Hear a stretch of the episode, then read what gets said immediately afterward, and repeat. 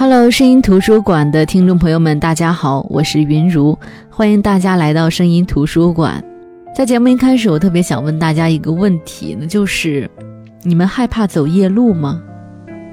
我小的时候特别怕走夜路，怕路上的黑影，怕脑海里想出来的那些魑魅魍魉。直到长大，我才不再害怕走夜路，甚至有时候会特别享受走夜路的那种感觉。我觉得那些月光下迈开的步子特别的轻盈，周围特别静，能听到自己唱的歌，能听到自己心里在想什么。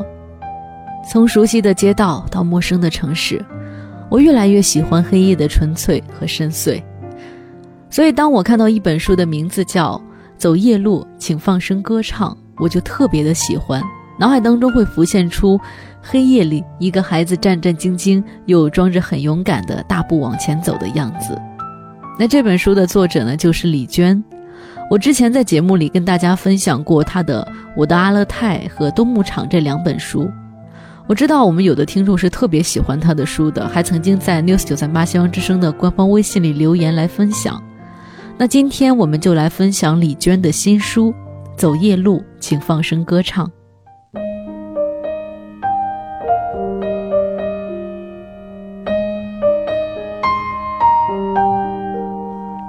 我记得我去年读李娟的《我的阿勒泰》的时候，我一下子就被她纯粹又充满灵气的文字吸引了。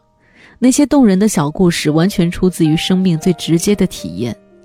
她跟随家人一起做裁缝、卖小百货，随着牧民迁徙，在最接近自然的状态下生活。物质匮乏，呈现给读者的文字却能够让人感觉到她的欣喜和活力。我总觉得这是一个天性非常乐观的女孩，迎着风日长大，生活的粗糙反而成就了她动人的美。也许很多人都更喜欢李娟笔下阿勒泰的那种纪实明快爽朗的感觉，但今天要分享的这本书《走夜路，请放声歌唱》，这些细腻的文字却会更精准地击中我的心，或许也会击中你的心。它让我们看到了，在阿勒泰这片世外桃源的背后，李娟是一个什么样的人？她是如何在困境当中微笑，在走夜路的过程当中也坚持放声歌唱？世界也许很龌龊，生活或许总会让人受伤，让细腻敏感的人常常不知所措，但一切都还有的救。当我开始读《走夜路，请放声歌唱》的时候，我才看到了。作者李娟，她有过的那种脆弱，没有户口的生活，和七十多岁的外婆与九十多岁的老外婆一起的生活，以捡垃圾为主的生活，时常搬家的生活，被老师同学嘲笑着的生活，常年见不到妈妈的生活，都在她心底里留下了一道道疤痕，多年之后化为文字，读起来让人感觉非常的心酸。所以我会觉得这本书是一本写悲伤的书，他只是暂时放下了记录阿勒泰时的那种明亮，转身拾起生命当中深切的哀伤。读着李娟一路走来的那些寂寞、孤独、脆弱、伤害，我会更加珍惜她在之前写那两本书时的从容乐观。那些过去的悲伤已经化成了一个人成长的力量。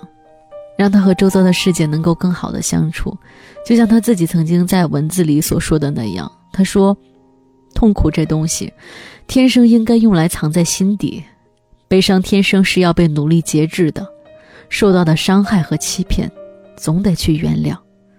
最安静与最孤独的成长，也是能使人踏实、自信、强大、善良的。”这本书里的文字写作的年份跨度比较大，所以你会觉得篇与篇之间读起来的感觉也不尽相同。他早期的文字显得更加的沉郁，或者说是凝重，感觉总是陷在那些过去岁月的回忆里。尤其读到老外婆那篇，看着觉得非常的难过。大概因为早期生活的艰难，会使得人的情绪难免感觉到压抑，文字不自觉的就会沉重起来。而越是到了后期，他的文字也越来越明亮，越来越活泼。这似乎我觉得也是作者个人生活和经历的写照。所有的这些文字多多少少的反映了作者在不同时期的不同心境。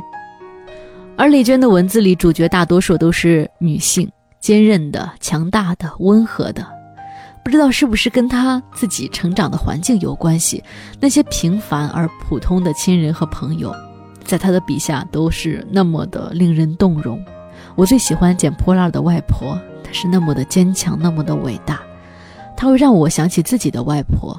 这些人看起来总是那么的卑微渺小，但是在生活里，却是最坚韧的、最勇敢的。李娟把贫穷写得光明磊落，但是她不是为了博取我们的同情。这样的态度，这样的文字，读起来字里行间会让人充满敬意。李娟写起的母亲呢，又是很神秘的，有轮廓，但是并不清晰。你会感觉他们有情感，但是好像两个人之间又有点疏离。读的时候，我一直在想，这是一个有着什么样童年的女孩才会写出这样厚重和沉默的文字？尤其是最后献给母亲的那一章，读起来的感觉仿佛是在看一个小女孩在黑暗的大海上无助的飘着，没有方向，没有目的地，只是茫然的等待，等待妈妈来接他回家。是不是所有的小孩子在生活的龌龊前都会有些不知所措，以至于在事情发生的时候会比较的冷漠茫然？但这种冷漠茫然在天长日久的生活当中并不会被遗忘，多年以后想起来，当年的伤会更加的痛。李娟在这本书里回忆她的老外婆说：“这是一个瘫痪在床的老人，只是偶尔能数出一角五分钱，让李娟去帮他买锅盔。”锅盔呢，是在北方，尤其是西北地区比较有名的一种面食，它是做成那种饼烤出来的，吃上去非常有嚼劲。而李娟呢，总会选择甜锅盔，因为甜锅盔只有中间那一小块是软的，老外婆没有牙齿，只能吃那一小块，剩下的就都能归李娟了。有一段时间，老外婆还负责为李娟做早饭，常年只能窝在床上或者躺椅上的她。在黑暗中，慢慢的摸索起身，扶着竹脊凳子，一点一点挪到炉灶边，再慢慢的摸着米缸和水瓢，往锅里添米注水，又慢慢的捅开煤火，火光一点点窜动，水烧开了，水汽蒸腾，他努力弯下腰，盖上炉门，转以小火继续焖。李娟在这段文字的描写，重点不是突出老外婆对后辈的关爱。而是生命的寂寞。他说：“天还没亮，灶堂之火闪耀着奇妙的红光，映在他百年的面庞上。黑暗中忽明忽暗地晃动着，而他一动也不动。那样的情景，是我今生今世所能感受到的最刻骨铭心的寂寞。其实那时那个小小的李娟，也因为生活的寂寞而不知所措吧。”贫乏的物质生活是一方面，小孩子最在意的是别人都有，唯独自己没有的那些东西。李娟能自得其乐的在外婆捡来的一大堆破烂当中找到自己喜欢的独特的玩具，却因为没有户口，常常在学校里感受到刻骨的自卑。还有他周围的人，也总让人看到人世的悲哀。生命一直陷落在那些岁月里。就像李娟说的那样，世上竟会有那么多的悲伤。不过没关系，我最终还是成为了自己想成为的样子。好的，这里是声音图书馆，我是云如。我们现在正在分享的这本书呢，是李娟的《走夜路，请放声歌唱》。那么一首歌曲过后呢，我们接着回到声音图书馆，继续来分享这本书。人生中最美的珍藏。正是那些往日时光，虽然穷的只剩下快乐，身上穿着旧衣裳，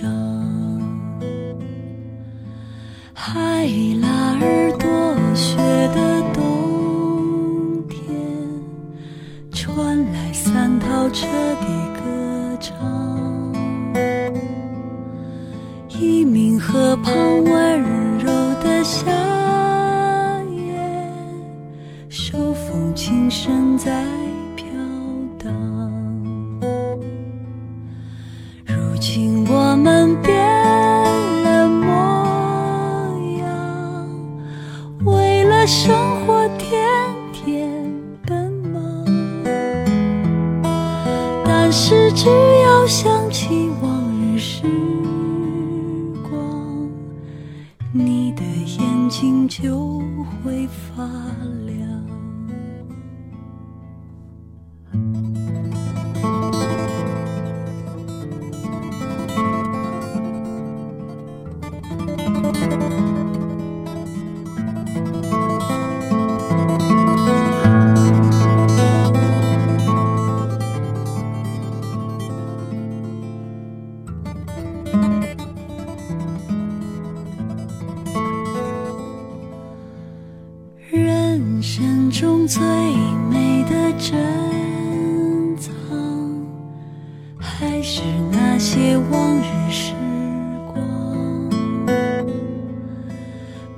朋友们举起了啤酒，桌上只有半根香肠。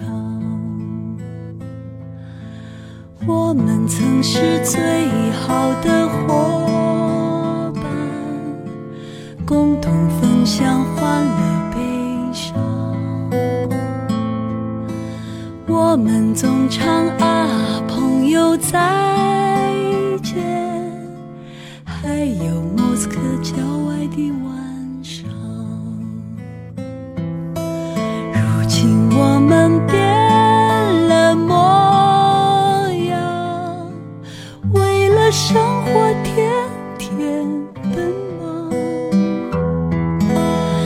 是只要想起往日时光，你的眼睛就会发亮。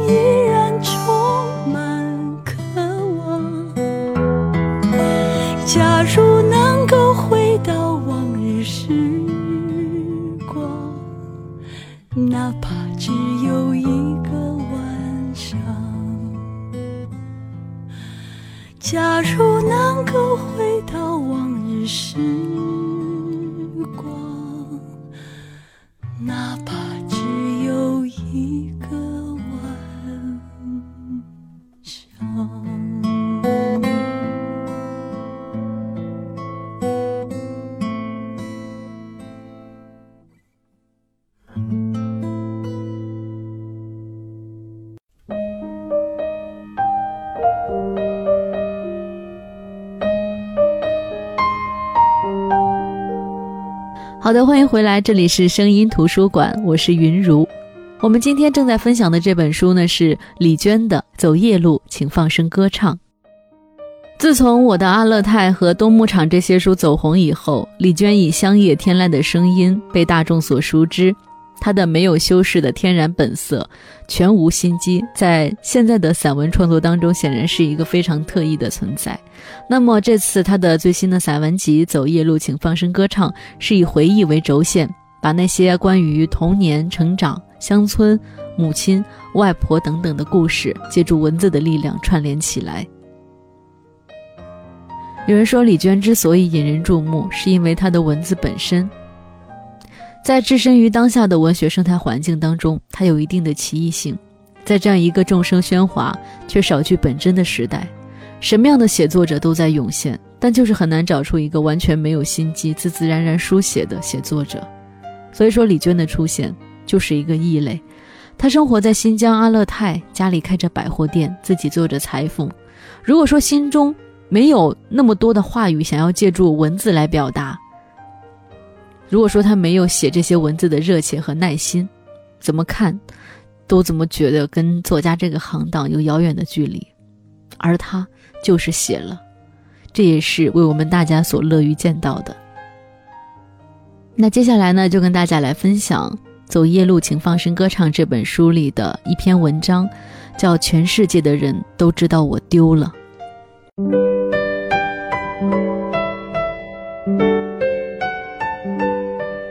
我三岁那年，一天傍晚，妈妈从地里干完活回家，发现我不在了。她屋前屋后四处寻找，敲遍了所有邻居家的门，都没有找到我。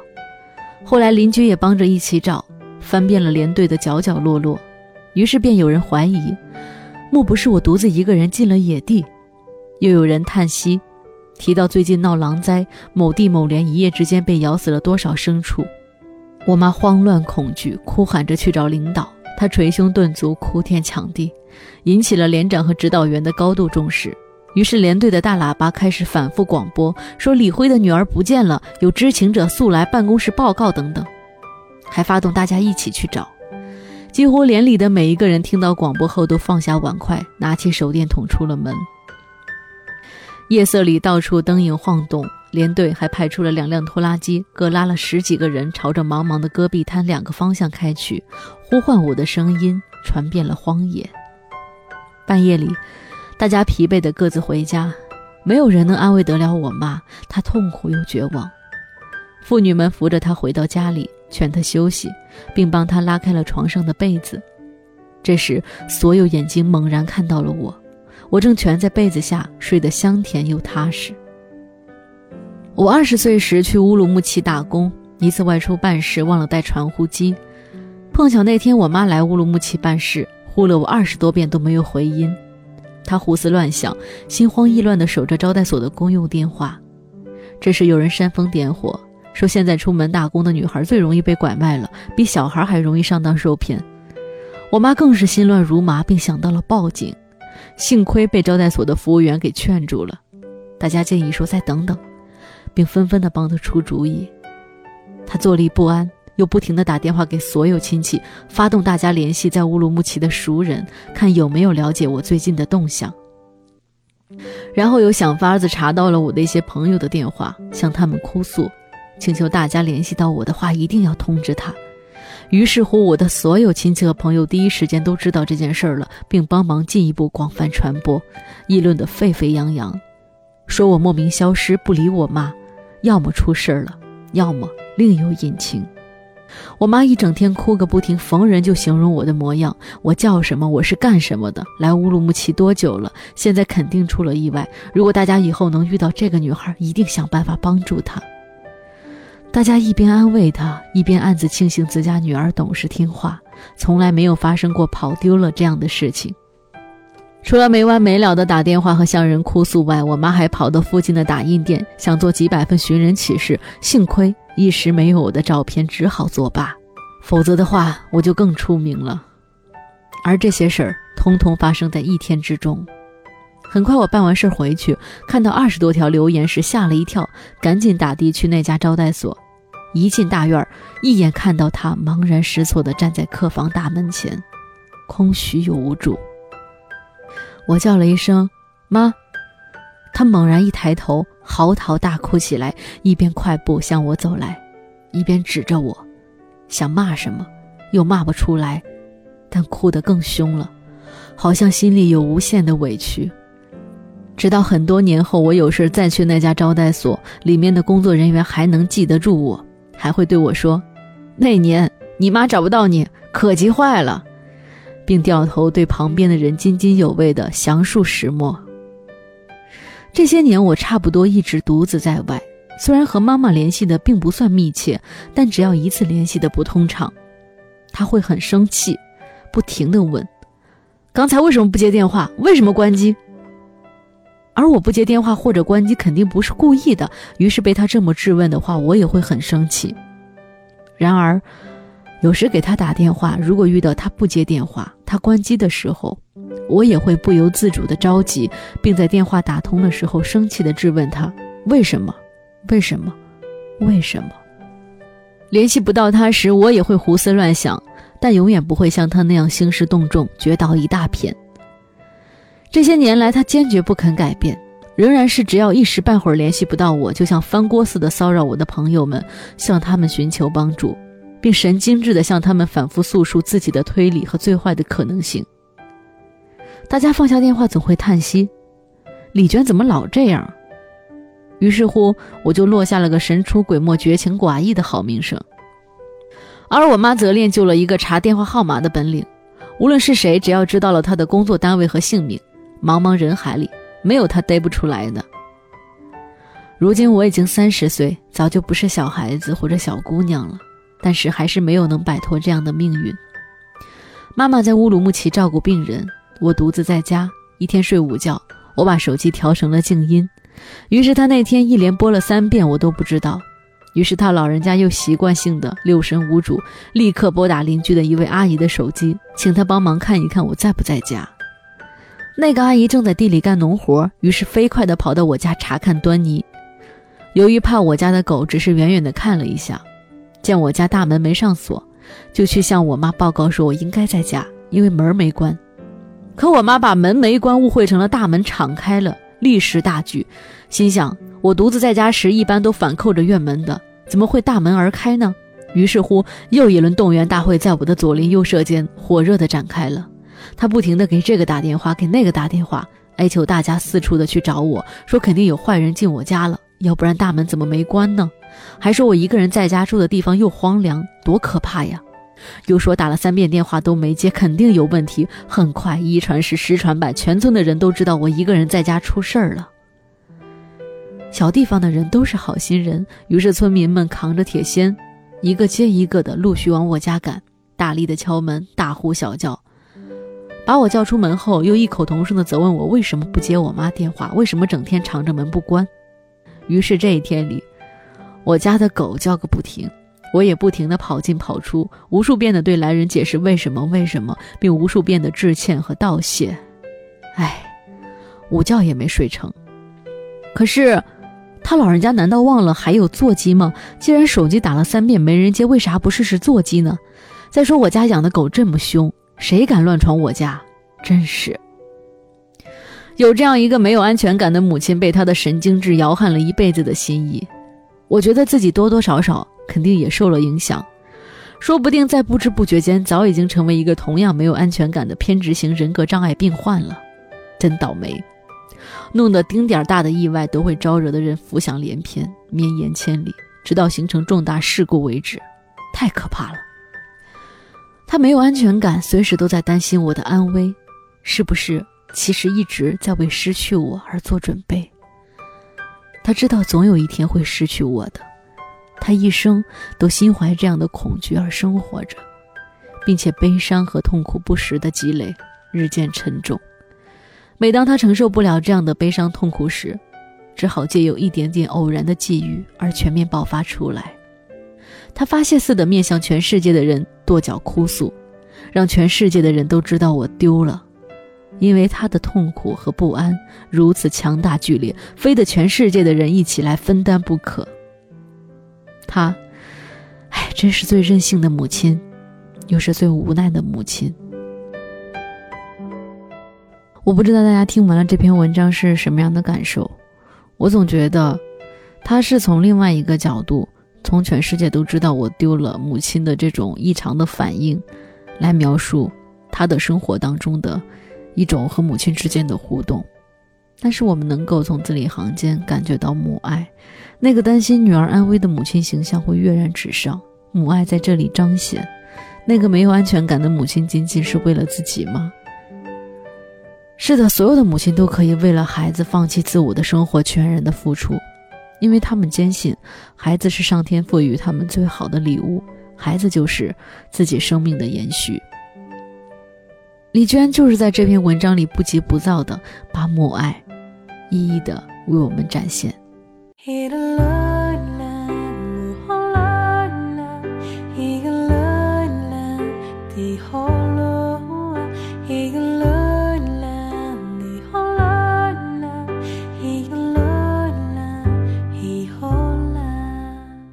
好的，这就是今天的声音图书馆。今天跟大家分享的这本书呢，是李娟的《走夜路，请放声歌唱》。走夜路要放声歌唱，是一种面对生活的态度。因为夜行的人少的是光亮，多的是寂寞，只有唱歌才能惊醒黑漆漆的夜。李娟呢，就是这样的一个歌唱者。她寄望的并不是荒野中的海市蜃楼幻境，而是沉浸于贫瘠的乡村和戈壁。在这中间，他感受到的生存的本真和造化的浑然。虽然说在世俗的眼光看来，他的生活环境远远称不上是优越，甚至是接近贫寒，但是他的好心情是发自本源的，所以我们读起来不会有宿命的灰色调子，而是感受到自然之子的勃勃生机。好的，李娟的《走夜路，请放声歌唱》推荐给大家。这里是声音图书馆，我是云如，我们明天再见。